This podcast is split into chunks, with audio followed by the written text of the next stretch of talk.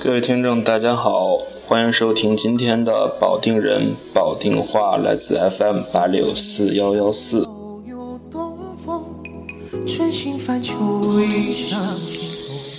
我是大家的老朋友阿阳。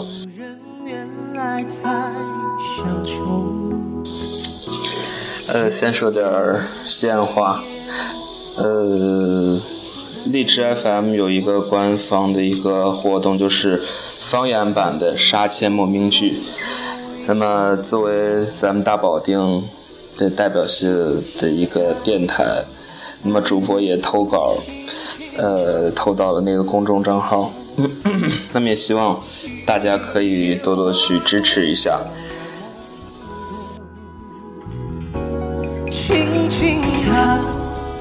呃，在那个投稿版的那个那一期节目中，我也是第一次在咱们这个励志电台上用普通话做介绍，大家也可以听听我普通话说的怎么样。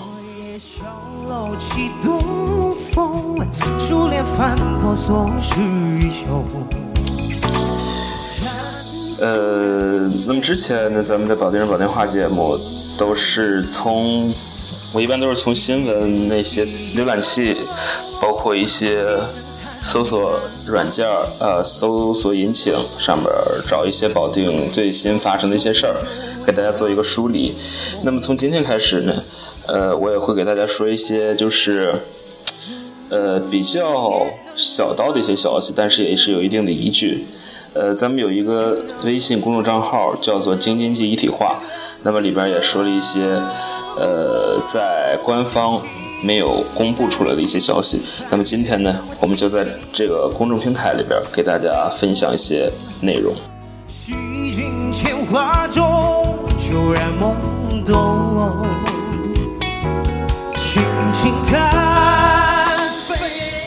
那么，我觉着这里边最值得关注的一条消息就是，爆出京津冀规划分公开版和保密版两个版本。那么保定的定位真相是这样的。那么接下来呢，我们就来关注一下这一个文章。那么大家真假自见就行了。我给大家提供一个呃一个看法。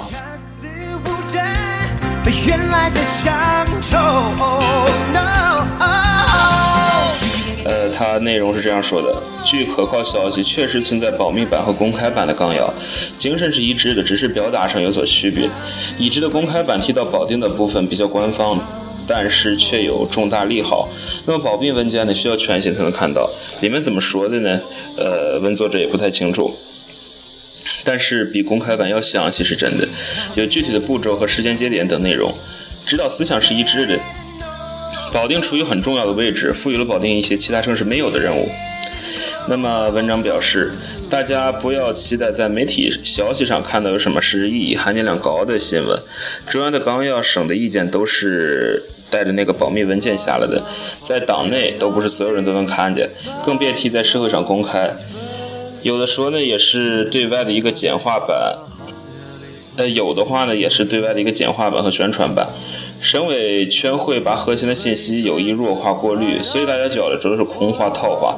京津冀协同发展呢，对河北全域都是利好，但保定确实承担了一项比其他城市都重要的，呃，一项政治任务，这是保定翻身的重大机遇。那么接下来就看怎么干，干好了绝对有重塑大事尊严，干不好呢是继续会缓慢发展。那么有的事省里头只能提建议，最终还要中央点头，所以过于敏感，不会对外公布，暗地里使劲儿，把事儿干成了才叫本事。那么呢，文章最后说，下面来说说结论：保定的确被定为副中心，只不过中央考虑到如果公布会造成保定房价疯涨、拆迁费用陡增，不利于保定承接各种高端资源，所以中央并不会公开保定的定位，而是选择暗自做大保定。当保定发展到一定程度的时候，比如硬件设施到达一定程度，再公布方案，到时候搬迁的阻力会小很多。不公开保定的定位，但中央继续有所动作，大家可以拭目以待。保定承担的重要政治任务，可以去看去年“三二六”河北省公布的文件，那个就是中央的意思。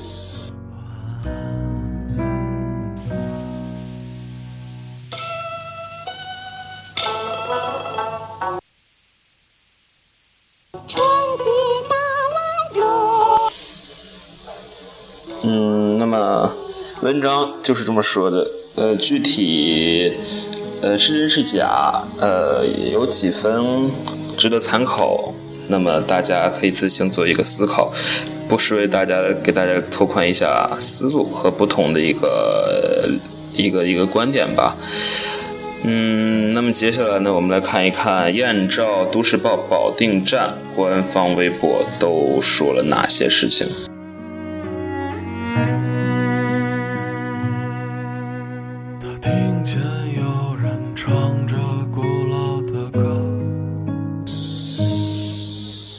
昨天燕赵都市报保定站推了的首条微博是这么说的啊，微信是这么说的。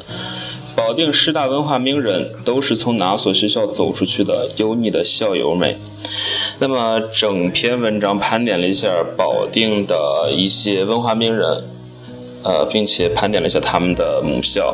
我们来具体看一下，它的开篇是这么写的：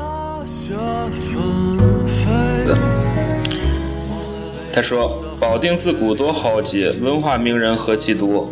李应如的野火春风斗古城，孙犁的荷花淀，梁斌的红旗谱，再到词坛巨擘严肃，诗人苏书阳，戏曲主持白燕生，新闻联播主持人郭志坚等，这些从保定走出去的文化名人，有没有你的校友？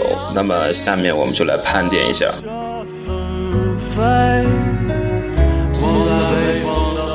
他第一个说到的是文学巨匠梁斌。他曾就读的学校是保定学院，原保定第二师范学校。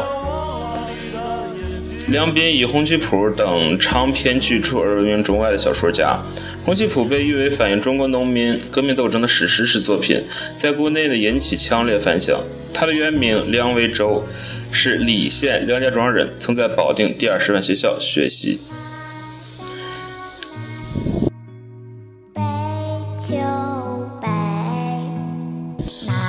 那我们继续来看荷花淀文学创始人孙犁。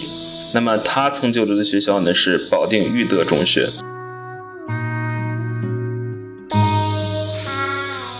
孙犁原名孙书勋，现当代著名小说家、散文家，荷花淀派的创始人。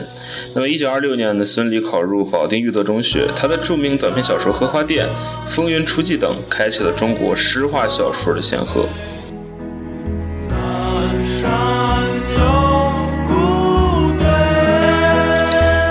那么下面这一位大家应该都非常熟悉了，是词坛巨擘阎肃，他曾就读的学校是宝石附校。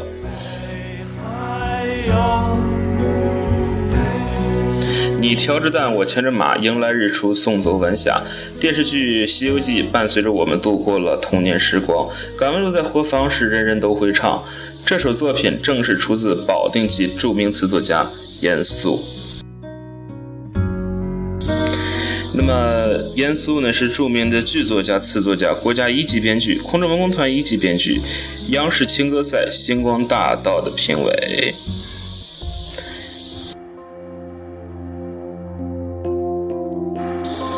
那么我们继续来说文化名人孙书扬，他曾就读的学校呢是保定二中。孙书阳，当代著名剧作家、作家、文学家、诗人，笔名是书阳，河北保定人，作品多次获得国家图书奖、五个一工程奖、花表奖、文化奖、金鸡奖及全国作协短篇小说奖、散文奖、人民文学奖、乌金奖等。二零一零年七月呢，是获得联合国艺术特别，呃，贡献特别奖。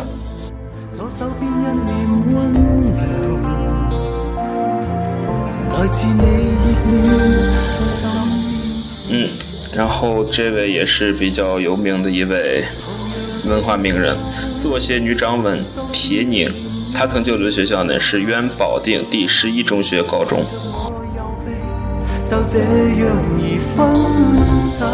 铁凝，一九五七年生，当代著名作家，中国作家协会主席，作品多次获得鲁迅文学奖。那么，铁凝曾在博叶县农村插队，也曾在保定地区文联花山编辑部任小说编辑。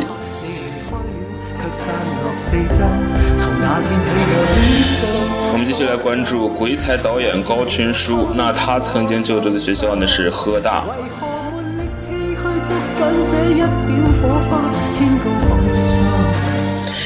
高群书一九六六年出生于河北，毕业于河北大学新闻系，中国内地男导演、监制、制片人。那么他曾导演的警匪剧《征服》、历史纪录片《东京审判》、电影《风声》等多部作品。二零一零年自编自导电影《西风烈》，二零一二年执导电影《神探亨特张》，获得第四十九届台湾电影金马奖最佳影片奖。二零一三年执导根据海岩同名小说改编的作品《一场风花雪月的事》。那么二零一四年高群书监制的都市感情剧《新闺蜜时代》播出。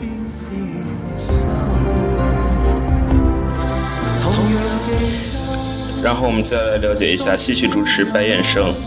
他曾就读的学校是河北大学。白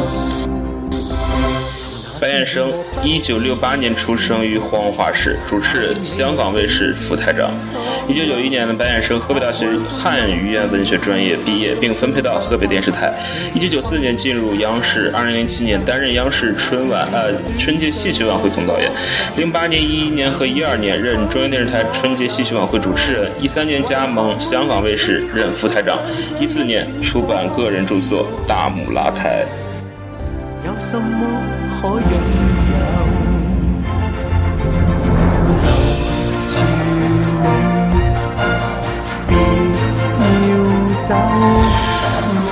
那么我们再来了解一下，应该是大家最就算不知道他名字，应该是最面熟的一个，那就是央视主播郭志坚。他曾就读的学校是河北大学研究生学院。郭志坚，中央电视台新闻联播主持人。那么，九六年进入北京电视台播音部，担任北京新闻播音员，先后主持新闻、呃晚间新闻报道、现在报道、呃现在播报、新闻三十分等新闻节目。一三年呢，担任央视教科频道暑期特别节目《汉字听写大会》的主考官。那么，郭志坚在河北大学新闻传播学院读研究生。一一年，河大新闻学院三十年校庆时也担任了主持。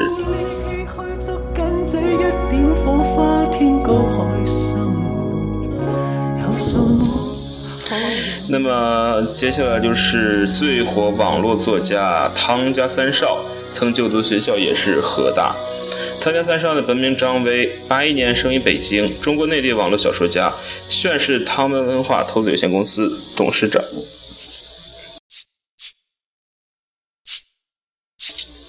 接下来呢是凤凰娱乐家魏迟林家，他曾就读于河北大学工商学院。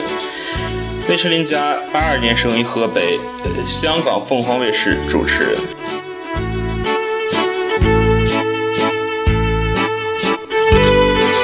嗯，整篇文章呢就给大家介绍了一下保定的文化名人。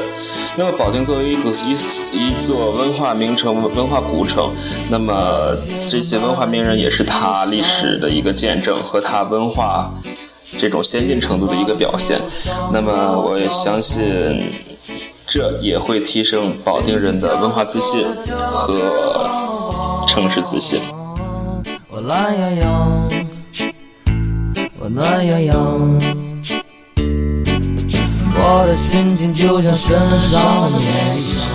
那么最后呢，我给大家，呃，应该算是。给大家介绍一个比较好用的 APP 吧，叫做掌上公交。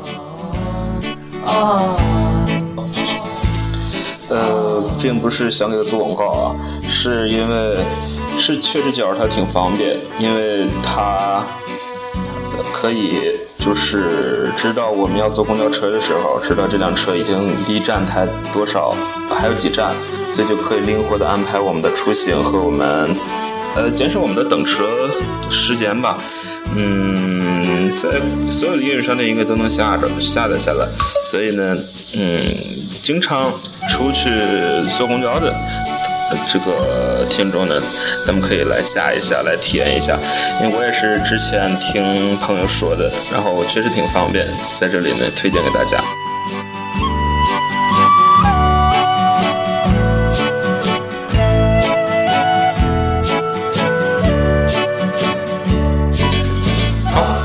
节目呢，差不多就到这儿就结束了。那么，我有个想法，就是咱们现在不是周一到周一和周五一周播两次啊。那么周一呢，我简主要是给大家讲一，就是盘点一下这个上周或者是最近吧发生的什么事儿，呃，给大家做一个梳理。那么周五呢，我们就可以随便聊一聊，我们来关心一些一些文化方面呀、娱乐方面的这些保定发生的一些好玩的事儿。嗯，这样呢，大家可以就会听觉疲劳吧。嗯，也希望大家能够持续关注 FM 八六四幺幺四保定人保定话，我是阿阳，我们周一见。七杀太阳这是一段多